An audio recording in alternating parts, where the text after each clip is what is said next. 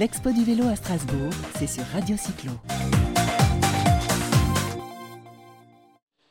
Voilà, sur Radio Cyclo, bah, écoutez, on reprend, euh, on reprend gentiment et on a le plaisir de recevoir quelqu'un qui est passé à l'espace échange tout à l'heure, l'espace échange au Salon du vélo, l'expo du vélo à, à Strasbourg. C'est des gens qui font part de leur expérience, des passionnés de vélo depuis longtemps, depuis pas longtemps.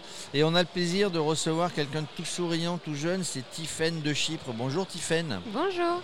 Alors on, on va parler, hein, vous, vous êtes l'auteur euh, bah, d'un livre, mais vous êtes aussi sur de la communication moderne, du blog, euh, les réseaux sociaux, c'est la communication moderne. Vous avez, vous avez écrit un roman à dévorer, hein, euh, dit, dit la, dit la publicité ou le marque-page que j'ai sous les yeux, qui s'appelle Tout pour elle. Alors racontez-nous un petit peu votre histoire, Stephen. Alors en fait, euh, l'histoire. Donc il faut savoir que moi, dans le vélo, j'en suis pas forcément une passionnée. Enfin, en tout cas, je le suis. Au départ, devenue. en tout cas, vous êtes devenu. Exactement. C'est-à-dire que j'ai un ami qui m'a dit bah, écoute, euh, moi j'ai fait Paris-Brest à vélo et là j'ai envie de partir pour un Paris-Madrid. Et franchement, ça me tentait vraiment. Il se trouve que quand on a envie de faire. euh, quand on a envie de partir à l'aventure depuis des années, en l'occurrence, ça faisait depuis mes 15 ans que je voulais partir faire un tour du monde, eh bien, quand on n'a pas le temps de le faire à cause de considérations personnelles, professionnelles ou même financières, on en vient à se demander même si on serait capable de le faire. Et en l'occurrence, cette aventure tombait euh, à point. Et ça m'a permis de, de voir de quoi j'étais capable euh, dans de telles circonstances. Parce que ouais, 1000 km à vélo, c'est, c'est pas si facile que ça. Alors c'est pas si facile que ça, mais la preuve, c'est quand on a la volonté, qu'on prépare un petit peu ou qu'on veut partir à l'aventure, eh bien euh, on peut y aller. Donc pas forcément entraîné à faire du vélo. Non, on avait Mm. fait trois journées seulement à 90 km.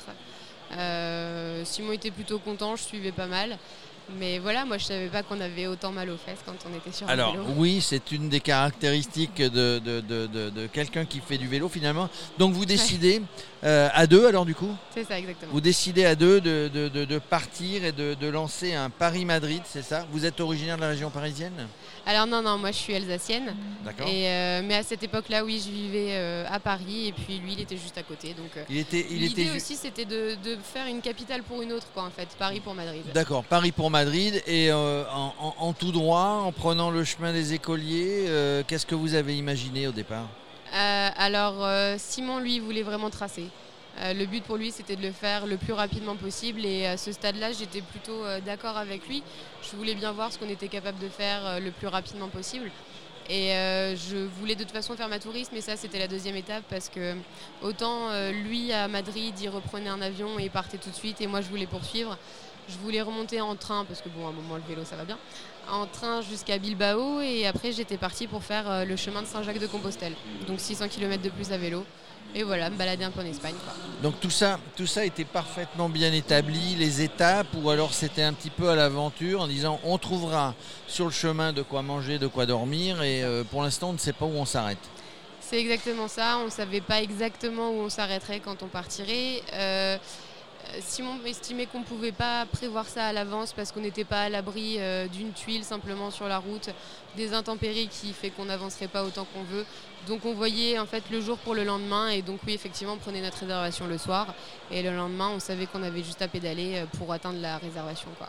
Alors vous, vous, vous aviez eu des lectures avant, vous avez, euh, vous avez lu un certain nombre de choses pour vous guider, ou vous êtes Absolument parti euh, donc comme ça à Ah l'aventure ouais, euh, Des bah, vrais globetrotters, c'est ça? Vous définissez comme une globetrotter Euh, malheureusement, pour l'instant, je peux pas vraiment me dire ça de manière légitime, mais, euh, mais j'y compte bien. Ouais, je, je veux vraiment parcourir le monde. Et en l'occurrence, euh, le Paris-Madrid n'a malheureusement pas pu aboutir, puisqu'on a tenté l'aventure, on est parti le 3 mars. Et, Et vous avez été bloqué le 15. Exactement. Voilà, confinement oblige. J'ai passé 15 jours dans les montagnes espagnoles. Quand il a été clair que le confinement durerait plus que 15 jours, et ben là, on- enfin moi je me suis rendue à l'évidence. Simon était déjà parti à, à la frontière parce qu'il avait vraiment peur de rester bloqué. Il avait sa famille qui l'attendait, des obligations, donc il ne pouvait pas se permettre de, de rester bloqué en Espagne. Moi, euh, non, j'en avais rien à faire. Et, euh, et voilà, donc euh, à un moment, il a été clair qu'il fallait rentrer parce que un mois là-bas, c'était pas, c'était pas possible. Donc, euh, ouais. Mais du coup, alors du coup, vous allez vous vous êtes arrêté à Bilbao, vous êtes resté une quinzaine de jours à Bilbao avant de repartir. C'est assez sympa, mais c'est assez sympa. Combien? Marmise précisément. Ouais, J'ai pas pu attendre à Bilbao. C'est- ouais. C'est quand même assez sympa cette région. Moi j'aime bien la, la façon de vivre des Espagnols d'ailleurs.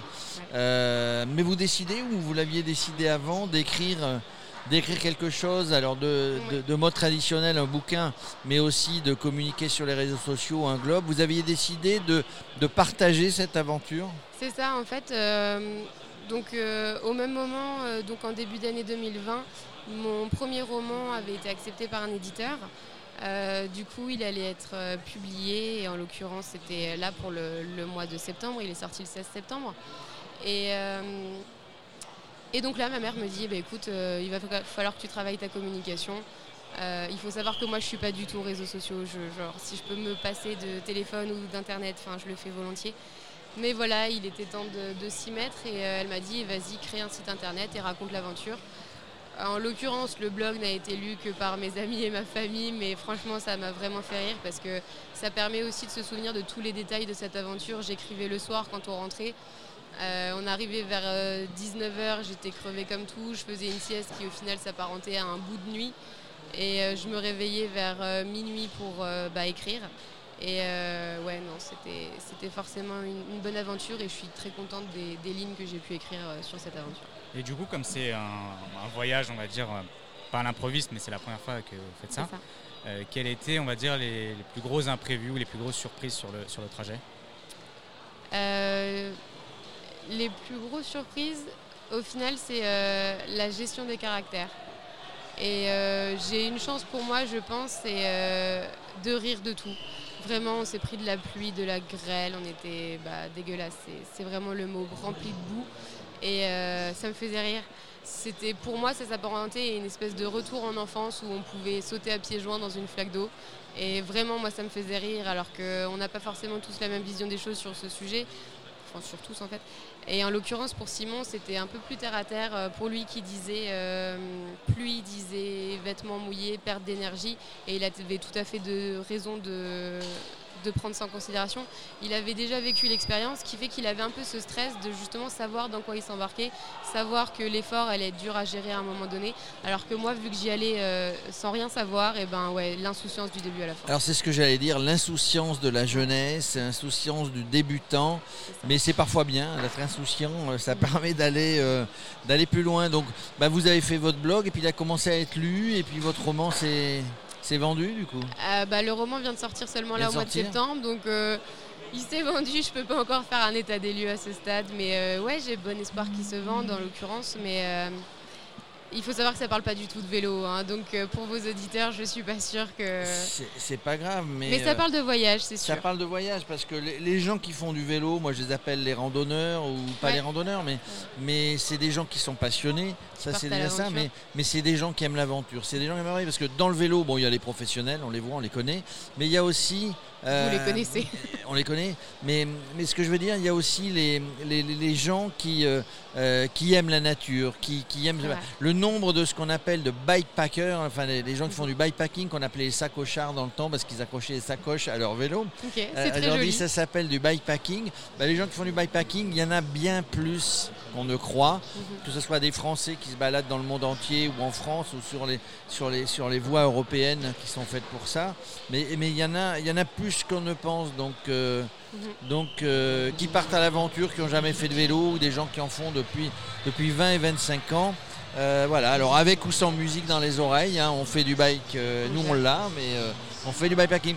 Vous, vous, vous ne regrettez pas d'être parti? Absolument pas. Absolument pas. Comme dit, c'est. Ça permet de grandir, ça permet de savoir que ouais, on a raison de croire en nous en fait, parce que on est capable de certaines choses et ouais, je suis vraiment très très contente de l'avoir fait. Vous vous êtes étonné de, Euh, en pensant qu'il y a des, cho- enfin, des choses que vous ne pensiez pas euh, pouvoir ou savoir faire?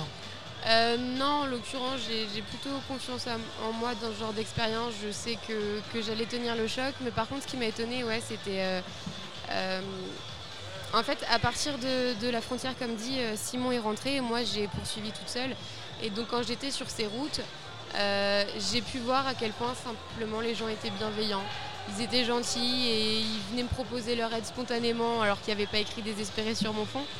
Mais, euh, voilà, et, ça fait du bien. Après, ouais, surprise de moi-même, dans le sens où cette première étape en Espagne, j'étais confiante, je savais que j'allais rentrer à un moment donné, que j'allais arriver. Il suffisait de pédaler, mais pour autant, mon corps en décidait autrement, dans le sens où je devais vraiment combattre les larmes. Mon cerveau savait que tout se passerait bien.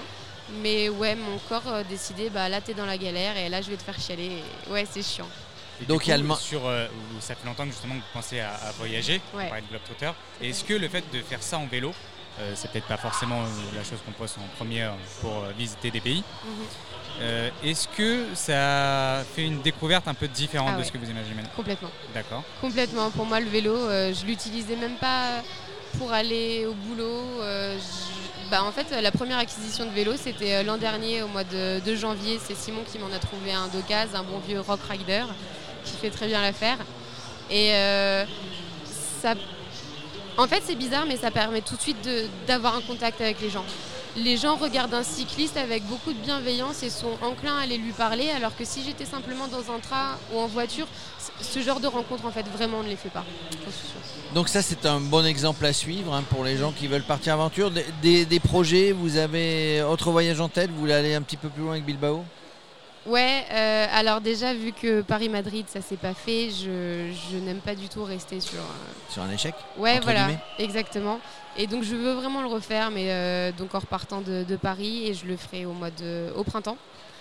En espérant qu'on ne soit plus obligé de porter le masque, parce qu'en Espagne, en fait, on est obligé de rouler avec le masque et l'amende s'approche des 600 euros, donc on va éviter. Et les Espagnols ne rigolent pas avec ça. Je vous Exactement. confirme. En- Encore que, euh, on était allé au poste de police en fait quand j'ai été euh, bloquée à Marmise. Et euh, le policier a été très sympa et il m'a dit que si ça ne tenait qu'à lui ou même à ses collègues, il me laisserait continuer parce que là j'étais sur le chemin de Saint-Jacques-de-Compostelle, j'avais vraiment fait les choses bien, j'avais une crédentiale. Donc vraiment je m'engageais pas juste pour faire du tourisme, c'était vraiment pour faire Compostelle. Et euh, il a beaucoup de respect, enfin les gens du Pays Basque ont beaucoup de respect pour ces gens-là, pour ces pèlerins. Et il me dit, mais après ça, vous, quand vous sortirez du Pays Basque, euh, les autres, euh, c'est la police d'État en gros, et ils appliquent les choses de manière bête et dis- disciplinée. Donc euh, ouais, je compterai pas sur votre chance à, à votre place. Bon, en tout cas, on voit, on voit dans vos yeux, quand vous parlez de ce, ce voyage, des, étoiles ouais. dans les yeux. Ouais. Euh, vous avez envie de repartir, bah bravo. Nous, on a été heureux, hein, après votre conférence, bah, de vous recevoir Merci beaucoup à vous. sur le plateau de Radio Cyclo. Et puis peut-être qu'on se retrouve sur, euh, sur d'autres aventures à vous suivre. euh, Peut-être l'an prochain, quand je raconterai que enfin j'y suis arrivée. En à fait, Madrid. vous êtes arrivé à Madrid. Bon, bah c'est super. Eh bien, on viendra vous accueillir à Madrid parce que c'est une jolie ville. Je vous confirme. Merci, Tiffaine. Merci à vous, merci beaucoup. L'expo du vélo à Strasbourg, c'est sur Radio Cyclo.